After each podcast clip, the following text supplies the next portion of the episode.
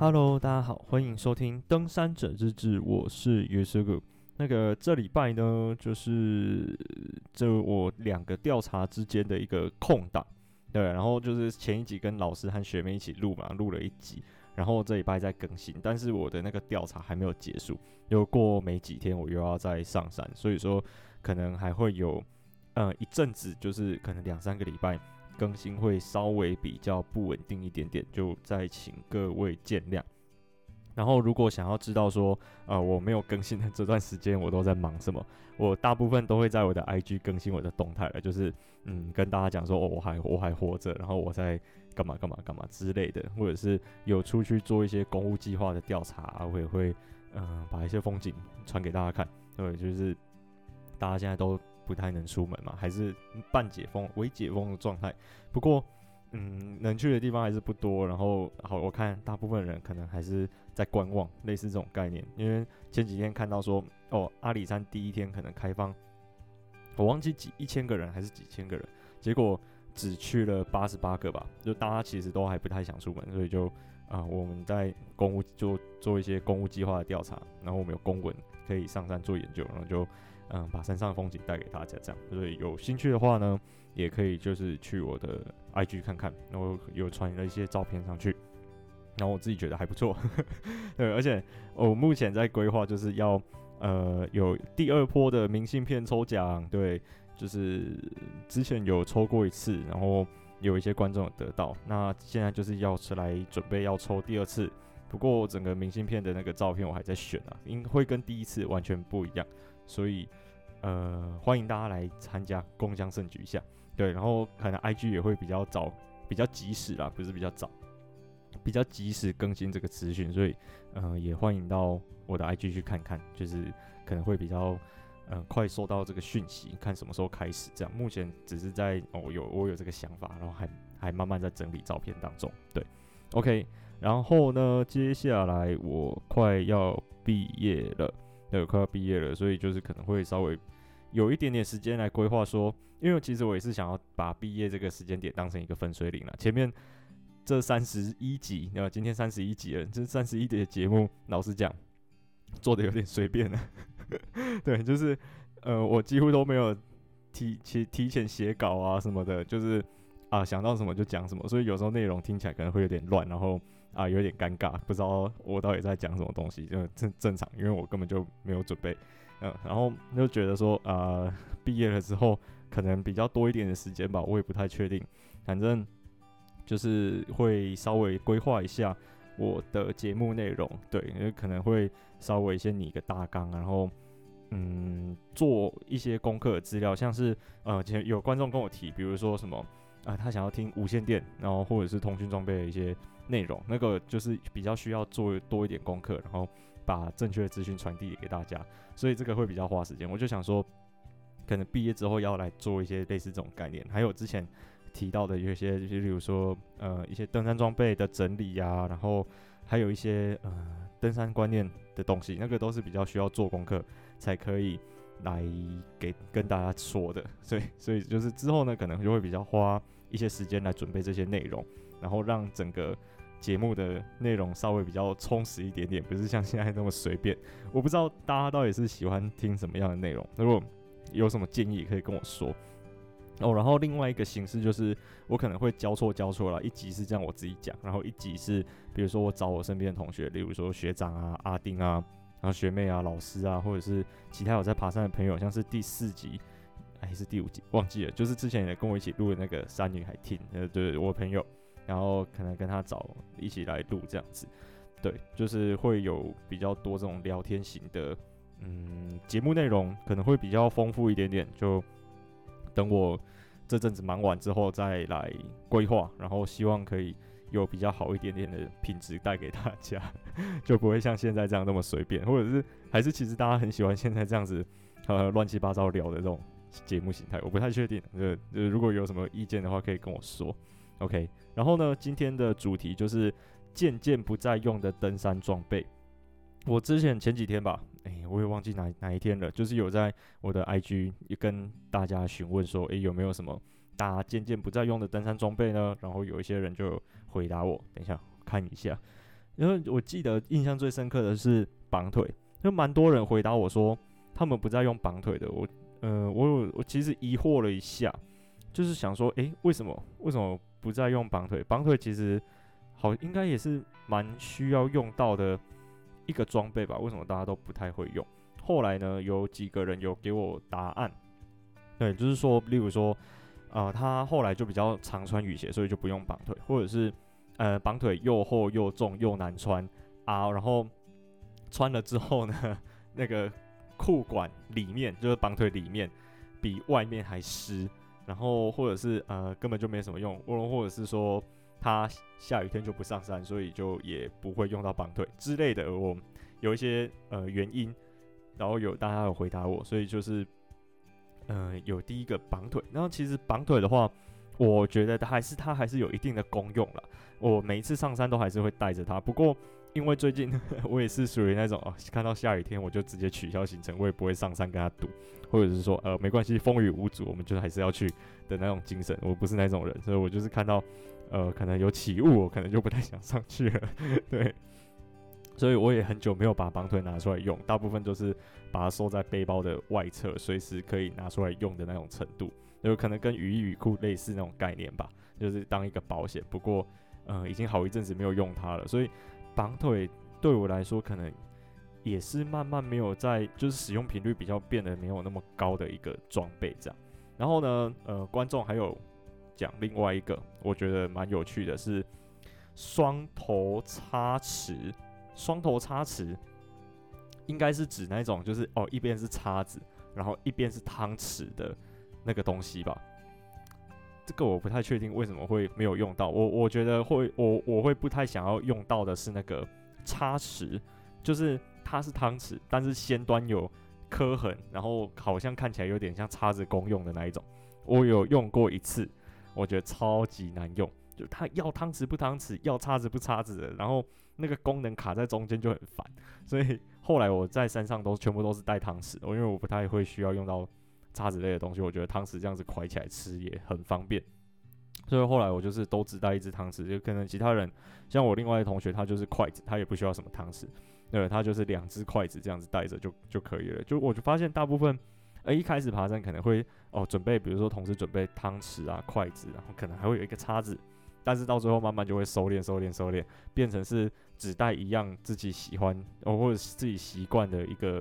嗯，餐具的装备这样子，我觉得这样也比较轻量化了，然后也比较符合使用习惯，而不会说，比如说我明明就是只喜欢用汤匙，然后还要硬要带两只筷子上去啊，增加重量，然后也定得，然后有有时候有可能不见什么的，就很不 OK。所以，嗯，我觉得我猜这位观众应该也是跟我一样的概念吧，可能是觉得嗯蛮难用的，所以就慢慢换成其他的装备这样。对，然后其他还有哦，还有登山杖，登山杖。我觉得有的人，有些人就是不太习惯用登山杖，或者是他就觉得登山杖很碍事吧，所以就，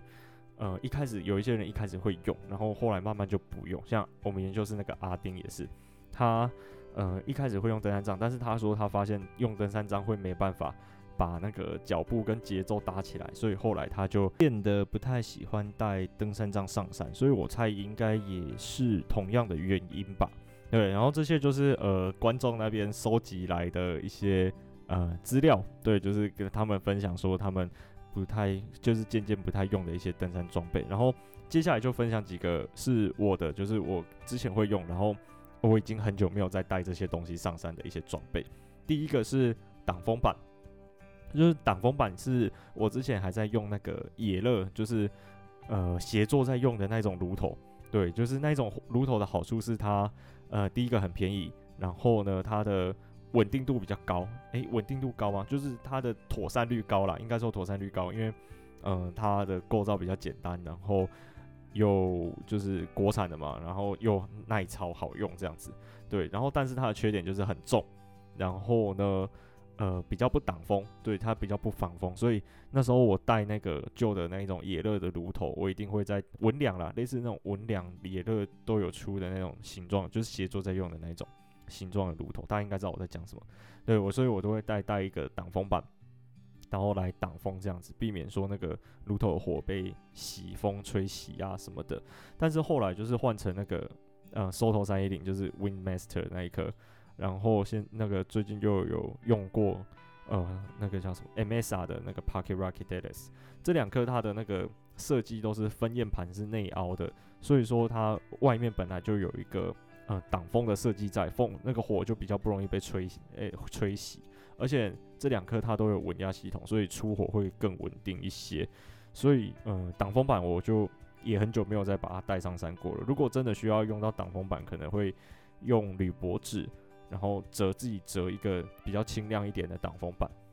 有那个网络上找到很多教学，然后我也不会会带那种外面登山用品店卖现成的那一种挡风板，那个真的是太重了。对，第一个我比较没有什么在用的挡风板，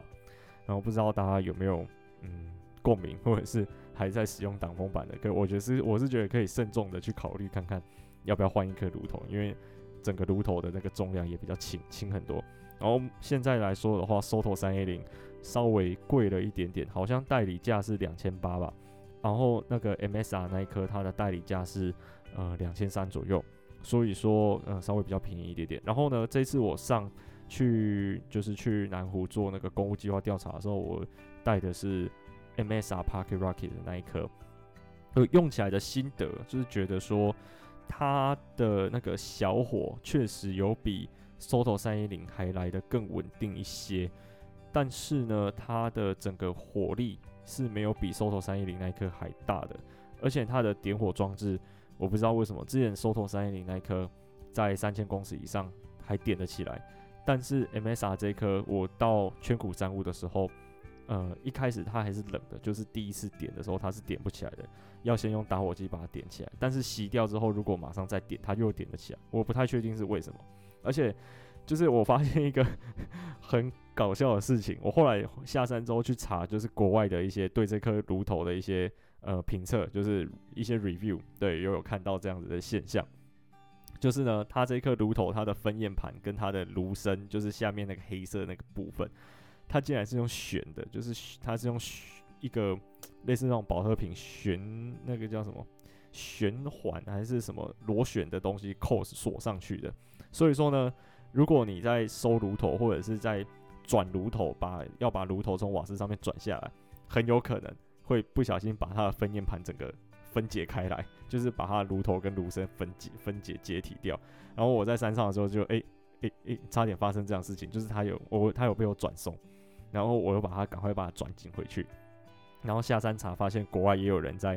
诟病这件事情，那但是在那个 Soto 三一零上面好像没有看到这个这个现象，它的那个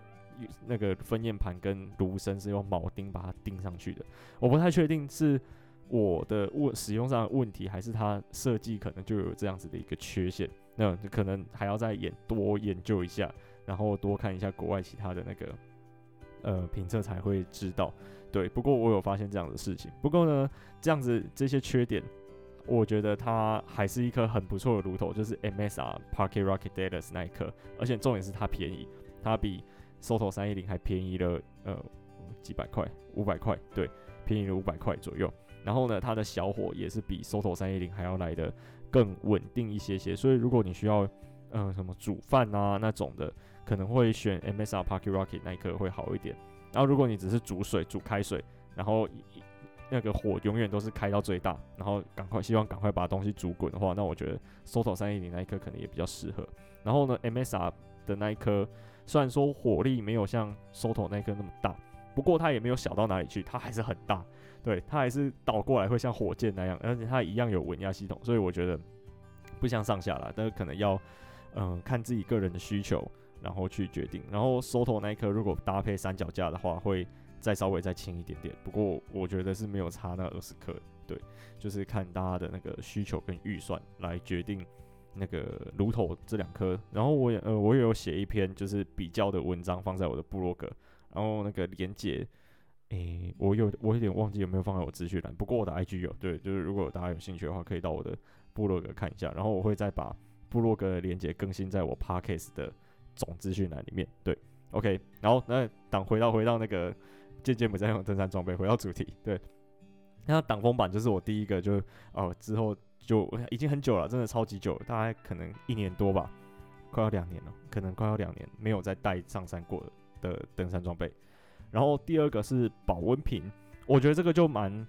看人的。保温瓶这个东西呢，就是可以让你随时随地的可以喝到热水。那我觉得在山上喝热水是一件很重要的事情。像这次去我们去南湖做那个公务的计划的调查嘛，有一个学弟他，我们到南湖圈谷的第一天晚上，他就高山症。但是很轻微啦，就是他觉得有点头晕，然后呃晕想睡觉，类似这种概念而已。然后我就赶快就是请他就是赶快多喝点热水，然后要去上厕所，维持生理机能正常之类的。然后我之前的经验是这样子，慢慢这种很轻微的高山症慢慢就会好转，然后多休息这样。然后所以我觉得保温瓶的话蛮看个人，如果你是一个呃可能很怕冷，然后需要有一个随时有热水来补充你的。嗯，身体的热能或者是什么之类的，然后这样的状况下，我就觉得保温瓶是必须要携带的。不过呢，我可能天生就反正因为我小时候就住山上嘛，我就是一个住山上的人，然后我就不太怕冷。对，我跟阿丁比起来，我超级不怕冷。因为有时候阿丁看他准备东西，我觉得哎呦这么冷吗？就是他的他的东西可能会带到很夸张，我我就我我还好，好像不用带到那么多。对，所以保温瓶我就变成是一个。嗯，我不太需要带它的东西，可能冬天需要了，但是有好几次，可能也是有一年多的，一年一一个或两个冬天，我也是没有带保温瓶上山，因为我发现说，诶、那个有炉头的话，想喝热水就随时在煮就好了，好像不太需要再多一个保温保温瓶那么大的重量，然后带着它这样子，可能雪季的时候是需要的啦，因为雪季。就比较不方便嘛，所以是有热热水喝是一件很好的、很幸福的事情。所以说保温瓶我也很久没有再带它上山了。我带的都是那个，呃，我不太确定它是什么牌子，就是登山用品店大家最常见的那个广口瓶的那个水壶，就是有一个圆形的盖子，然后旋一旋之后，它有一条连接线是连在瓶身上面。最最最最最常见的那一个，对，就是那个东西。对，我我的水壶就是那个。然后之前在山屋还有被偷走过，真的是超气的。还有我现在那个水壶就贴满一大堆贴纸，让人家知道说哦，这个就是不一样的，这个那个偷走一定会被发现。然后对，这样子才不会被人家偷走。我在大部分上山就只带那一个了。然后如果真的很冷的话，就晚上睡觉的时候很冷，会想要喝热水。其实我还好，几乎没有这样子的状况出现过，好像只有一次吧。然后那次就反正就是煮完热水之后，把那个热的保温瓶。啊，一样就是把它塞到水袋里面，可能当暖暖包，或者是当锥菇。大家知道锥菇吗？水龟就是有一个铁质的，长得很像乌龟的东西，然后可以往里面倒热水，然后可以塞在棉被里面，很温暖。那个叫追菇，对，因为我从小时候就知道这个东西，那就是当追菇来用，把它塞到我的睡袋里面，类似这种概念。所以保温瓶我就嗯不太带了。这这几年在爬山。对，但但是我有推荐一个保温瓶很好用，那个象印的，象印的那个保温瓶，我不知道它的型号是什么，但是它我会把图片放在我的 IG。对，就是那个保温瓶呢，有一次去雪训的，就是去雪训的那一次，他早上大概六点吧，反正就从三六钻山庄装了煮滚的水，一直到下午四点，那个水还是烫的，烫到说，哦，我必须要把它吹凉才能喝。那个保温瓶夸张到这个程度，那时候去雪训的时候零下十几度诶、欸，在雪山圈谷快冷死了。然后那个保温瓶打开来的水竟然烫的，还没办法马上喝，就觉得超夸张。那个保温瓶超好用，对，推荐大家去买。然后我会把那一只保温瓶本人放在我的呃 IG 的照片里面。对，然后它很漂亮，我它有出黑色跟粉红色的版本，然后我就买粉红色的版本，因为之前有一个学长他买黑色的，结果不小心就是掉到。那个山谷下面很难找，所以后来就是哦，原来是这样，所以我就买粉红色的。对，男生才用粉红色的，对对对，这种概念。啊，保温瓶的话，我就推荐那个啊，但是我目前也很少再带上伞。然后下一个是大黑垃圾袋，因为可能不少人打包装备的时候是用那个大的那种黑色垃圾袋，然后把它像桶状一样塞到背包里面，然后再开始放东西进去。但是呢，后来这样子，我发现有一个缺点，就是它就是必须是，呃，比如说我要拿睡袋，它就必须把上面所有东西全部拿出来，我才拿到睡袋，因为它是一个嘛，它是完整的，它没办法从中间分开。所以后来我的做法是，呃，如果需要防水的东西，我有一个比较小一点点，大概呃二十五还是三十三十升左右的防水袋，然后我就把比如说睡袋啊、备用衣物。呃，可能保暖衣物这类比较需要防水的东西塞进打进那个防水袋里面，然后把防水袋塞在最下层，所以说这样子我就可以，呃，只是把那个下面那个睡袋隔间打开的拉链打开，我就可以把睡袋拿出来睡，啊，隔天收的时候也比较好收，我不需要把整个背包清出来，然后所有东西还要再重新打包进去。如果是大黑垃圾袋的话，就必须要这样。对，当然也可以分开来，比如说分两个大黑垃圾袋，但是我觉得它的。防水性来说什么的，可能没有那个防水袋来的那么的好，所以后来我就是淘汰掉大的那个黑色垃圾袋，然后改用防水袋来作为我的呃防水装备。呃，不知道大家的那个派系是怎么样？我看蛮多人，像我老师啊，老师他也是，他是习惯套两个大黑色垃圾袋，因为他说，我有被勾破过，然后东西就进水了 之类的。我记得他好像讲过类似这种话，然后反正他就会套两层。要防止那个呃意外发生，然后呢，我的派系就是我习惯分装啊，用不同的小的防水袋把它打包起来。我不太喜欢就是一整袋这样子在里面，我觉得这样东西很难找，而且我不太喜欢就是有黑色垃圾袋在呃背包里面，然后感觉那个空间会变小一点点。虽然实际上不会，但是就会有那个心理作用，就觉得哦，垃圾袋塞进去好像空间变小，对，会有这种。是心理作用，所以我不太喜欢大黑垃圾袋啊。一开始初期的时候我会用，因为大概是用了呃两到三年吧，对，可能不止，对，后来才去买了一个小小的防水袋这样子，对，就是所以就是大黑垃圾袋渐渐也不太用了。再来下一个是吸管水袋，就是吸管水袋应该很好理解吧，就是会可以伸出来，然后挂在侧肩那个叫什么背带肩带上面的那一个啊、有一个吸管，然后随时可以吸到一口水的那一种。那个是真的很方便，就是随时想喝水就可以吸个一两口，然后不用像其他人说，诶、那个水壶很难拿，然后还要拜托同伴说，那个，boys，，可以可以帮我拿一下水壶吗？然后同伴还要在旁边等你喝完水，呃，不不好意思，那个可以帮我把水壶收进去吗？对，就是会比较麻烦的，如果自己的水壶的话。但是呢，这个东西有一个解法，Gregory 的背包，哇，超好背，我有背过。Butterroll 吧，Gregory 的 Butterroll 那一颗黑色的，然后七十五升男生男版的，对，它的那个水壶，Gregory 它的水壶的侧带的设计是稍微有斜四十五度角，所以自己呢也可以很轻松的把水壶拿出来跟放进去。我觉得这个设计超赞，我下一颗背包很想要换 Gregory 的，等我这颗背包呃不行，但是我觉得我这颗 Osprey 可能可以再战十年之类的。对，就是呃吸管水袋。哦，回到吸管水袋，就是我渐渐不太用它的原因是，就是呃，我拿水壶好像也没有那么不方便。然后呢，水袋其实很难塞，呃，就是它是软的。然后背包里面如果有打满东西，或者是呃第三天或者说第二天、第三天的行程，然后背包里面已经有东西，然后要出发的话，最后再装水，要把东西装满水的水袋塞进装满东西的背包里面，是很困难的一件事情，我觉得很麻烦。而且那一根水管也很难清洗，就是那个吸头，然后还有水管里面真的是非常难去清洗它。对，然后后来就是呃，慢慢的就变不太喜欢用吸管水袋。但是呢，我那个水袋的好处，我的水袋也是 Osprey 原厂的，就是它有一个很棒的设计，是它可以把水管卸掉。对，就是它可以直接把水管拆掉，当成是那种哦一般装水的那种水袋。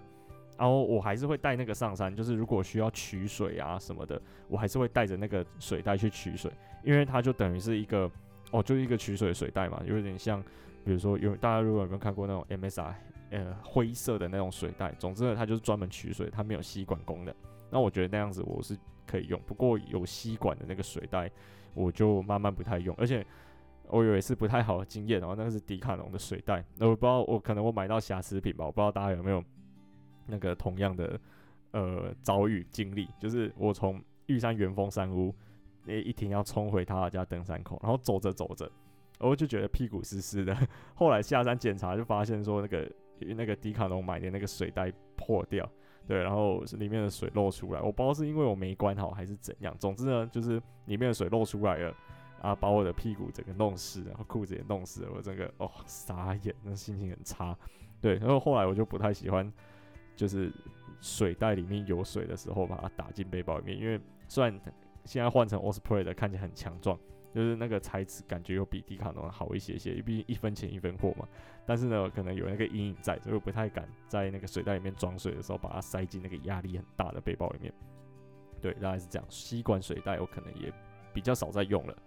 然后下一个就是防水的圆盘帽，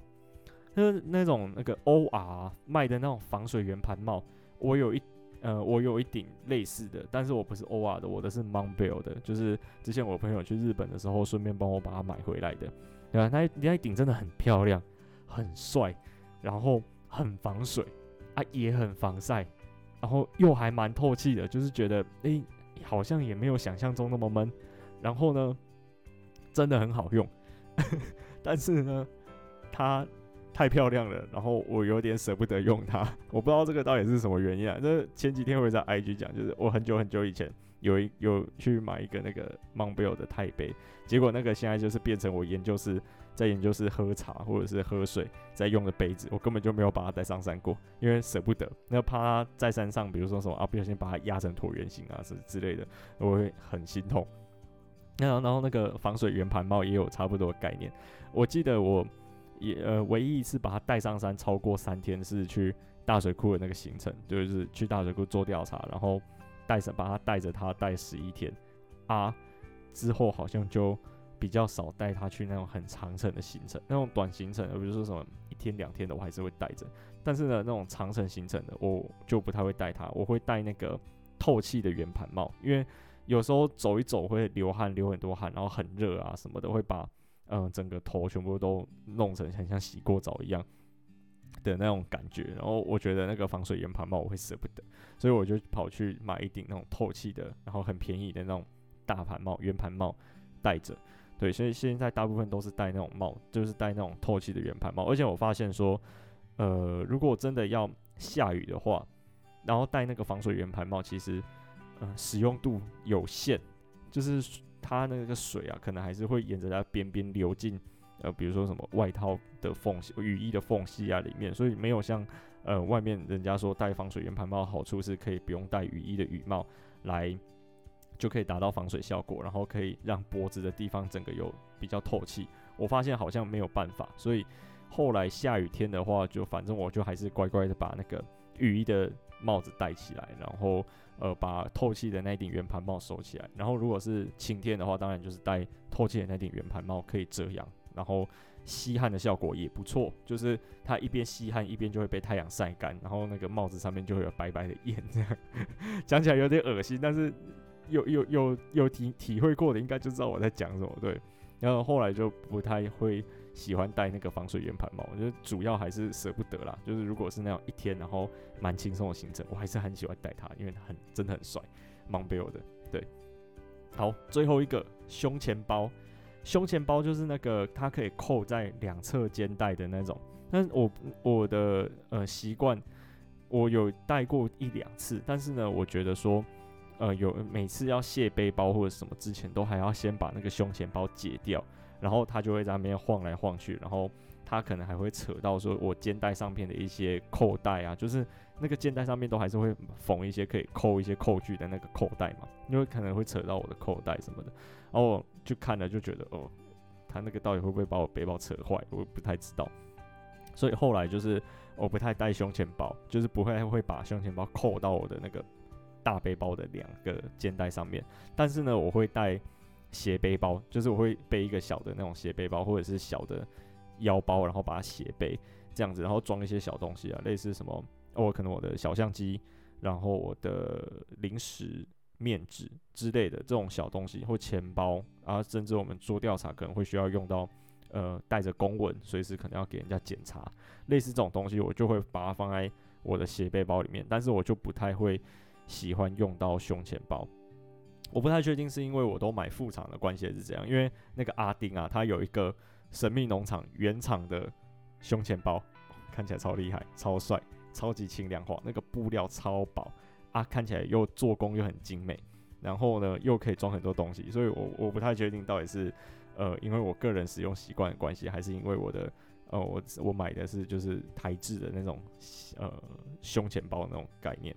不太确定，但是呢，我就觉得说有一个东西在我的那个侧袋上面晃来晃去的，不太舒服，所以后来我都背斜背包，反正就是大背包卸掉之后，我那个斜背包也是可以背着，而且平常在山下也可以背，就是呃当成日常包里面就放钱包，然后一样什么卫生纸、钥匙之类等等的，